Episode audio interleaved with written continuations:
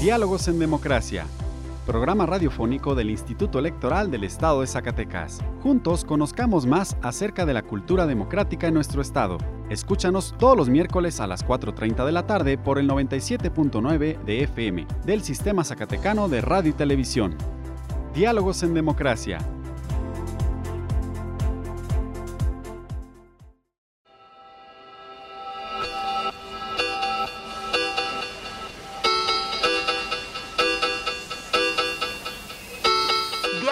En Democracia.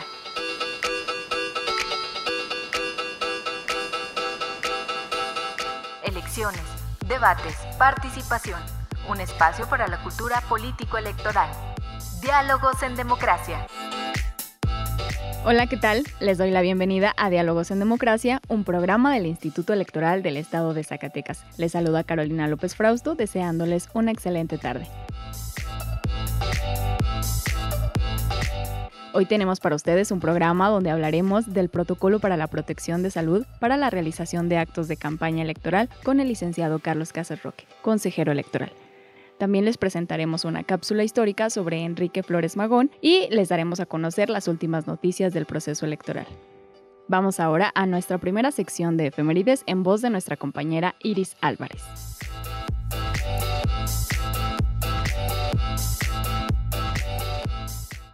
Diálogos en Democracia. Esta semana en la historia. Efemérides.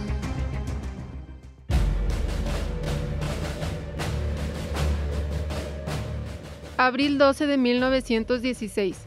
La expedición punitiva norteamericana que persigue a Villa entra a un poblado de Chihuahua. Es atacada a palos. Dejan varios muertos. 13 de abril de 1877 Nace Enrique Flores Magón en Teotitlán del Camino, Oaxaca.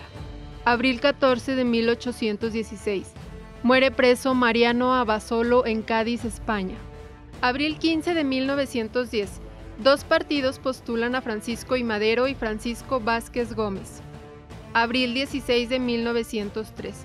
La policía porfirista allana el local de la revista El Hijo del Aguizote. Abril 17 de 1942. La reina Isabela Católica autoriza el viaje de Cristóbal Colón y que se firmen las capitulaciones de Santa Fe. Abril 18 de 1913. La Convención Constitucionalista unifica mandos revolucionarios. Venustiano Carranza es nombrado primer jefe del ejército. Diálogos en Democracia. Consejero, usted presentó en sesión de Consejo General el protocolo para la protección de la salud en las campañas electorales y en el día de la jornada. ¿Podría platicarnos de qué se trata esta protección para la salud? Sí, mira, eh, Carolina, eh, los órganos electorales tenemos la obligación, ahora que estamos por primera vez en la historia organizando elecciones con pandemia, algo que no no se había dado en la historia de las elecciones en México, al menos no que yo me acuerdo en la historia moderna. Eh, y esto es algo que, que nosotros como institución tenemos la obligación de salvaguardar la salud, no siendo las autoridades de salud competentes, pero sí como autoridad electoral y toda vez que las campañas electorales, bueno, pues eh, eh, nos corresponde a nosotros en cierta forma regular dichas actividades entonces, eh, nosotros lo que hicimos fue, eh, como otros eh, estados, en este caso, en el caso de México, pues los primeros estados que organizaron campañas con pandemia fueron en las elecciones locales de Coahuila y de Hidalgo. Estos estados pues fueron aquí en México los pioneros para elaborar este tipo de recomendaciones o de protocolos y obviamente de ellos nos nutrimos muchos para también elaborar el propio. Entonces, ¿qué fue lo que hicimos nosotros? Eh, emitir recomendaciones a las coaliciones, a los partidos políticos y candidaturas independientes que van a participar en esta elección para que ellos también eh, sean corresponsables en la protección de la salud, no solamente de sus militantes, de sus simpatizantes, de sus candidatos incluso, sino de la ciudadanía en general que ejerciendo su derecho a la información para emitir un voto razonado, ellos acuden a las campañas electorales, acuden a informarse de las propuestas de las candidaturas. Entonces nosotros lo que hicimos fue elaborar este protocolo que no son más que recomendaciones para que ellos lleven a cabo en la realización de las campañas. ¿Y cómo las dividimos? Pues mira, el documento contiene principalmente la esencia es recomendaciones generales de protección de la salud. Estas recomendaciones generales, pues tú y todos las sabemos, las que ya las autoridades de salud se han encargado de difundir ampliamente y son eh, para la asistencia a los eventos, bueno, pues obviamente todas las personas deberán acudir con cubreboca, eh, deberán usar el gel sanitizante antes de entrar al evento, deberán sanitizar su calzado, pero antes de esto el partido político, la candidatura que corresponda, tiene la obligación de sanitizar el espacio donde va a llevarse a cabo el evento público. Entonces, y de cuidar obviamente que al entrar las personas cumplan con todas estas eh, eh, medidas de salud, desde el gel sanitizante, desde incluso que si va a haber una fila afuera para entrar al evento, pues que entonces eh, estén formadas con la sana distancia, que dentro de los eventos estén tomando la sana distancia, este, que, haya, si van a utilizar micrófonos, que se saniticen y en fin, para todo tipo de, de los eventos que son unas medidas generales para todos, pero también emitimos medidas en particular dependiendo del tipo de evento. ¿Cuáles son los tipos de evento que puede haber? Bueno, pues un evento en espacio abierto.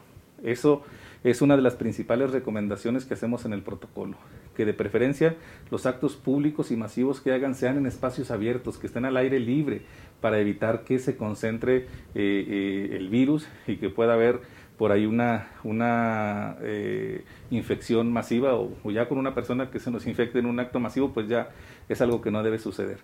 Entonces, pues para estos, eh, o, antes de que sean los eventos masivos, nosotros principalmente les recomendamos a los partidos políticos y candidaturas que de preferencia sus campañas, la difusión de su plataforma, de sus propuestas, que las pudieran hacer por otras vías. ¿Cuáles son? Las redes sociales eh, las plataformas en donde pueden hacer eh, eventos en vivo, pero que la gente las vea a través de plataformas electrónicas. Entonces, nosotros de preferencia les hacemos estas recomendaciones, pero obviamente ellos tienen el derecho de hacer estos eventos públicos. Entonces, cuando se hagan eventos en públicos abiertos, pues también deben de cubrir prácticamente todas las medidas generales, las medidas ordinarias de que la gente, si va a estar formada afuera esperando entrar, pues que estén tomando la sana distancia, que ellos pongan señalizaciones de la distancia, y que obviamente a la entrada los responsables del evento deban saber que como Zacatecas se encuentra en semáforo, semáforo amarillo por lo menos de aquí al 15 de abril,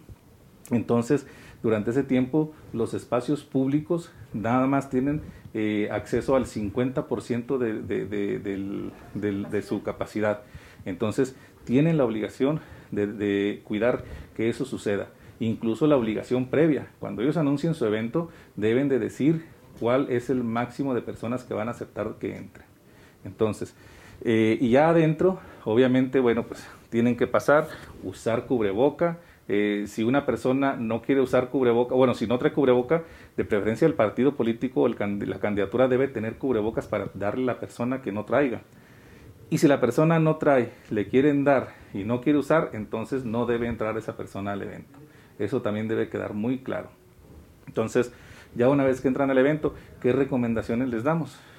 Tú sabes que en uno de estos eventos públicos lo, lo, que caracteriza a estos eventos es que la gente grite, que la gente le eche porras al candidato. Entonces les estamos recomendando que eso no suceda, o que suceda en lo mínimo, o que de preferencia no suceda. ¿Por qué? Porque al empezar la gente a gritar, empiezan a expulsar las gotículas, que eso es lo que expande en su caso el virus. Entonces esta es una recomendación muy importante para este tipo de eventos. Y obviamente, bueno, pues si eh, en el templete o en el, en, el, en el donde van a estar el candidato o más de un candidato, eh, si va a haber varias gentes, bueno, pues que incluso hasta ellos estén tomando sana distancia. Y ellos también deben estar usando cubreboca. Eh, muy de manera extraordinaria, eh, quien vaya a hacer uso del micrófono, pues a lo mejor que, se, sí se pueda quitar el cubrebocas nada más para ese momento, para cuando haga uso de la voz. En cuanto deje de hablar, volverse a poner el cubrebocas. ¿sí? Entonces, sobre todo aquí lo que pretendemos es que se cuide la salud de todos los asistentes, no solamente de quienes pertenecen a los partidos, sino también de la ciudadanía en general que asiste. Otra recomendación importante es que no consuman alimentos al interior de donde están llevándose a cabo los eventos, porque eso también es motivo de propagación del COVID. Entonces, estas son unas medidas importantes, en este caso, para espacios abiertos. ¿Qué tenemos? Eh, que también puede haber eventos en espacios cerrados. Ahora, para espacios cerrados, obviamente, las medidas siguen siendo las mismas en lo general. Simplemente tratándose de un espacio cerrado, bueno, pues tenemos que verificar que ese espacio tenga ventilación. Es una parte muy importante. Que de cuando van a hacer eventos en espacios cerrados, que verifiquen que haya ventilación, que tengan ventanas que puedan abrir y que si no tienen suficiente ventilación pero tienen equipos de aire acondicionado, bueno, pues que esos equipos de aire acondicionado estén funcionando perfectamente y que estén dando la ventilación que se requiere para que no se, eh, eh, el, el, ambiente no se concentre y se encierre, que puede ser también una causa de propagación del COVID. Esta sería, digamos, en lo particular para espacios cerrados. Ahora, hay otros tipos de eventos. ¿Qué eventos pueden ser? Debates, por ejemplo. Eh, los debates pueden ser en espacios abiertos o en espacios cerrados, por lo tal deben seguirse todas estas recomendaciones que ya hemos visto en los casos anteriores. Pero otra cosa importante, como los debates son una, una atribución o obligación del instituto de realizarlos, entonces somos nosotros quienes nos encargamos de esa organización. ¿Qué vamos a hacer? Pues hacer que se respeten, nosotros sí, hacer que se respeten las medidas de protección de la salud en la realización de debates. No vamos a permitir que entre ninguna persona con cubrebocas al debate. Si una persona no lo trae, ahora sí somos nosotros, el instituto, el que se los deberá proporcionar de manera gratuita para que puedan ingresar. Pero ingresar quién? De preferencia únicamente los debatientes los debatientes y si acaso alguna persona más con ellos de acompañante. Es decir, que los debates se realicen nada más con los debatientes y que no sean con acceso a público. Anteriormente, si bien no damos acceso a mucho público, pero sí damos acceso a cierto número por cada candidato que va a debatir. Entonces, ahora no va a ser así. De preferencia nada más que entren los puros debatientes con todas las medidas de sanidad. En eh, donde van a estar ellos debatiendo, les vamos a poner los espacios que se pueda cubrir la sana distancia. Vamos a sanitizar antes y después de los debates los micrófonos que se van a utilizar, que los debatientes se quiten también el cubreboca nada más para hablar. Entonces, esta, aparte de que obviamente pues sanitizaremos los espacios y todo lo que corresponda a las medidas generales. Esto es lo que corresponde en cuanto a protección de la salud en debates. Pero también hay otra tipo de situaciones que se llevan a cabo las campañas electorales y que también forman parte del protocolo. Eh, generalmente las y los candidatos acuden a las casas, a los domicilios, a platicar con las personas, a expresarles sus propuestas, lo que tienen para esas colonias, localidades. Entonces, lo que les estamos recomendando en el protocolo es que en este caso los candidatos no entren a los domicilios, que nada más toquen y que expresen las propuestas, pero ellos de fuera y los habitantes del domicilio que estén dentro de su domicilio, de la puerta hacia adentro o incluso por una ventana. Y que obviamente no lleguen como se acostumbra a los candidatos a saludar de mano, a abrazar, a saludar de beso. Todas estas situaciones las tenemos también como recomendaciones que no se den en ningún tipo de realización de actos ni públicos ni privados, ni debates, ni, visitas domiciliares. No debe haber contacto físico, ¿sí? Entonces, esto es lo que corresponde también a las, medidas a las visitas domiciliares, que pueden ser una visita domiciliaria de un candidato o una entrevista que vaya a hacer algún equipo de campaña con la ciudadanía, etcétera. Entonces, eh, son las recomendaciones que hacemos. Y por último, eh, durante las campañas electorales, como todos sabemos, pues hay muchos artículos publicitarios, lo que los candidatos dan a las personas. Entonces, ahora les recomendamos que preferentemente no den artículos publicitarios pero si los tienen que dar o si los van a dar, pues que estos artículos publicitarios sean debidamente sanitizados antes de entregárselos a las personas.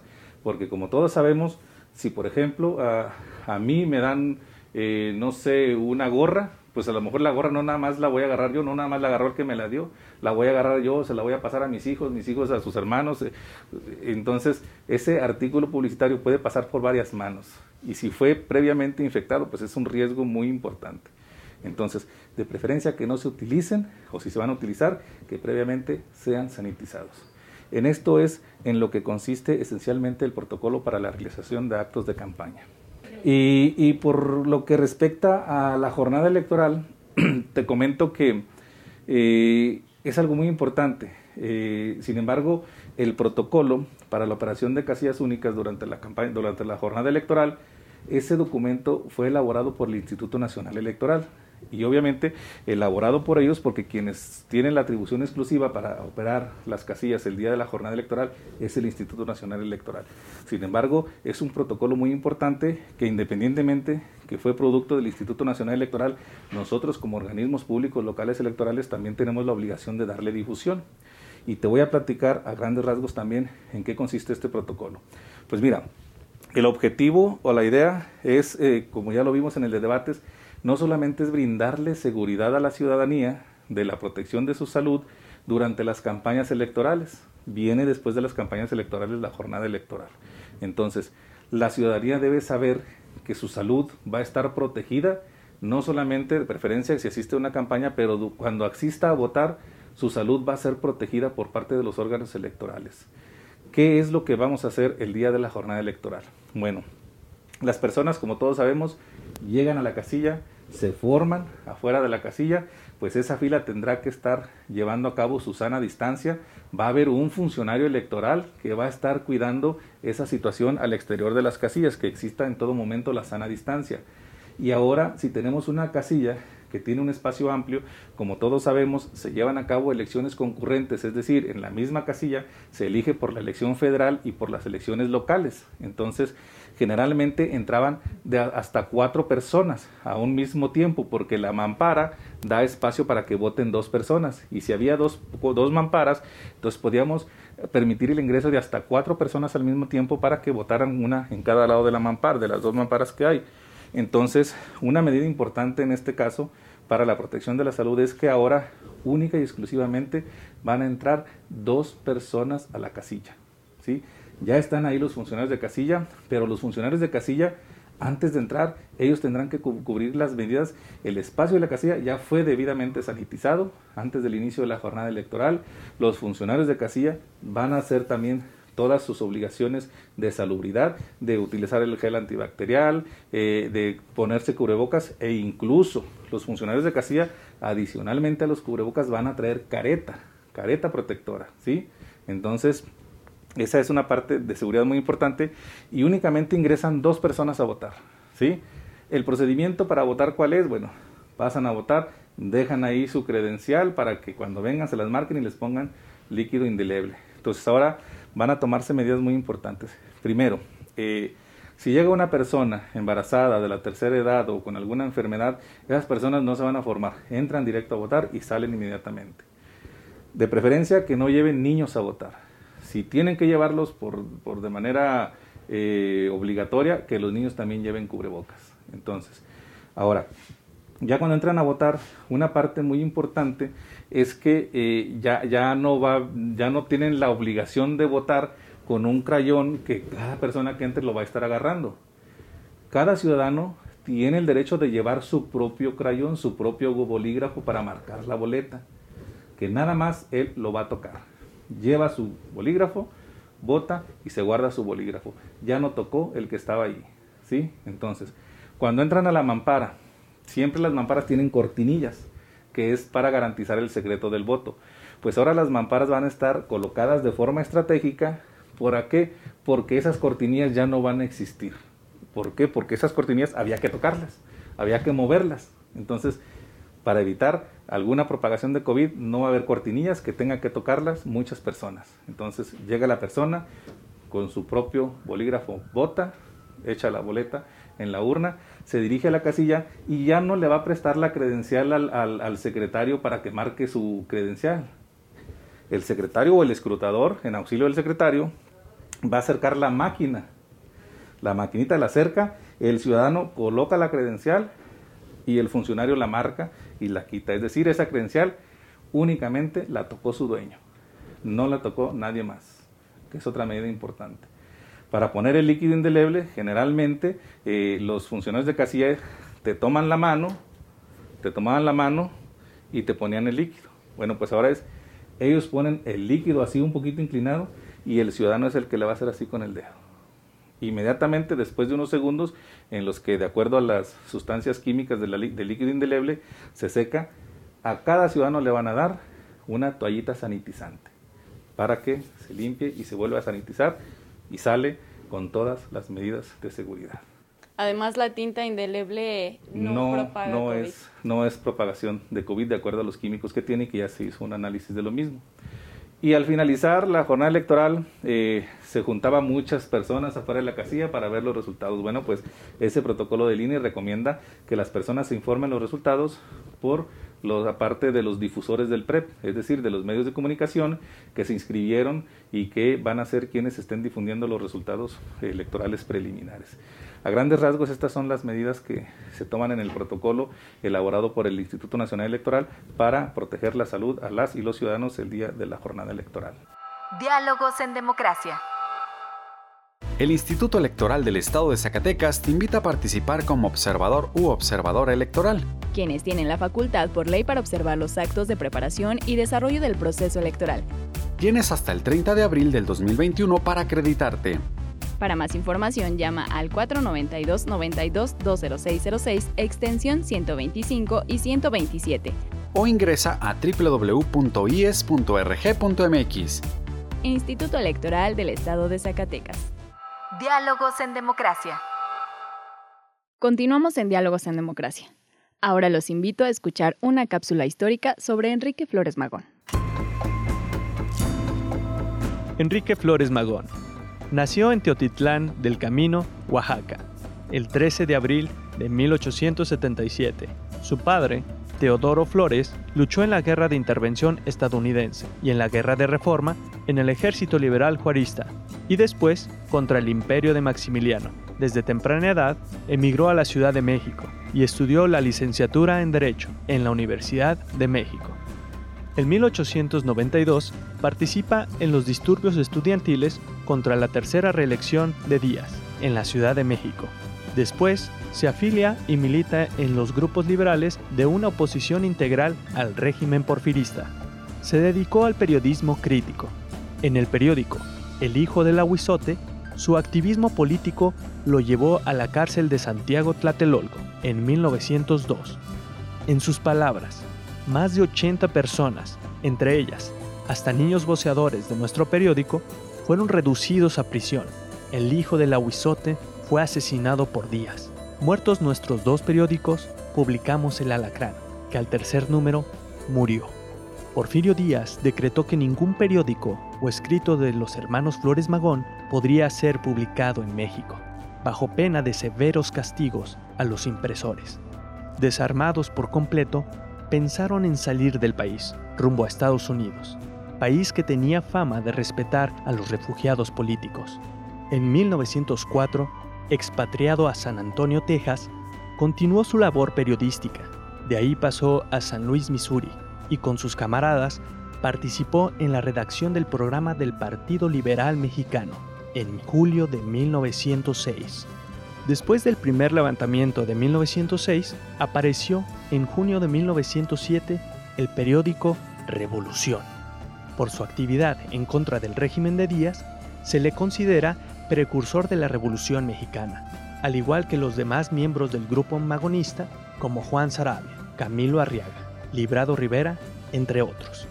En 1913, los hermanos Flores Magón publicaron el periódico El Demócrata hasta su aprehensión. Muerto su hermano Ricardo, en 1923 se desligó de la actividad política. Murió en la Ciudad de México el 28 de octubre de 1954. Nos gustaría saber tu opinión acerca de los Flores Magón. Déjanos tus comentarios en nuestras redes sociales. Diálogos en democracia. Ahora vayamos a escuchar las breves electorales en la materia electoral en voz de nuestra compañera Rocío de Lira. Breves electorales. Si te interesa conocer más sobre las medidas sanitarias que recomienda el IES durante el desarrollo de las campañas políticas, te invitamos a descargarlo desde nuestro sitio web o comunícate a través de nuestras redes sociales. El Instituto Nacional Electoral está realizando una serie de debates en torno a los temas que los partidos políticos están presentando dentro de sus plataformas electorales. Hoy a las 5 de la tarde, no te pierdas la discusión del tema de salud. Puedes seguir el debate a través del canal de YouTube INETV o en la cuenta de Facebook INE México.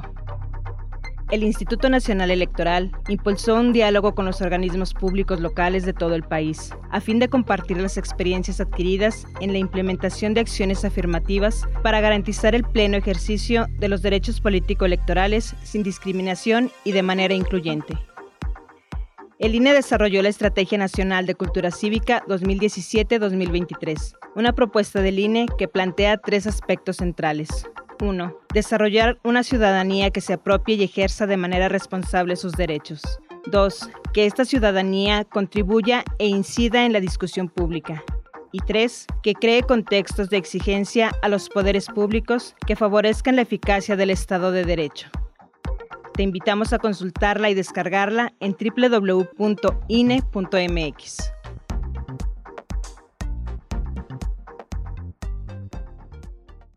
Diálogos en Democracia.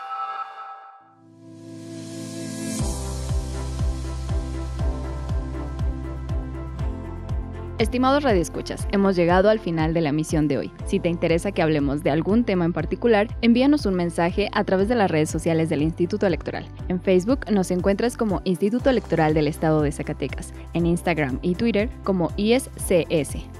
Agradezco su compañía y los invito a escucharnos nuevamente el próximo miércoles en punto de las 4.30 de la tarde.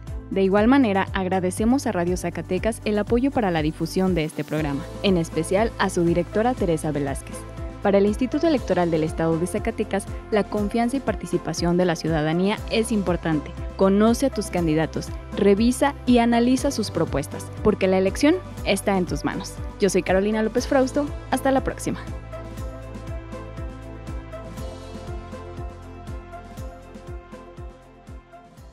Programa producido por el Instituto Electoral del Estado de Zacatecas. Diálogos en Democracia.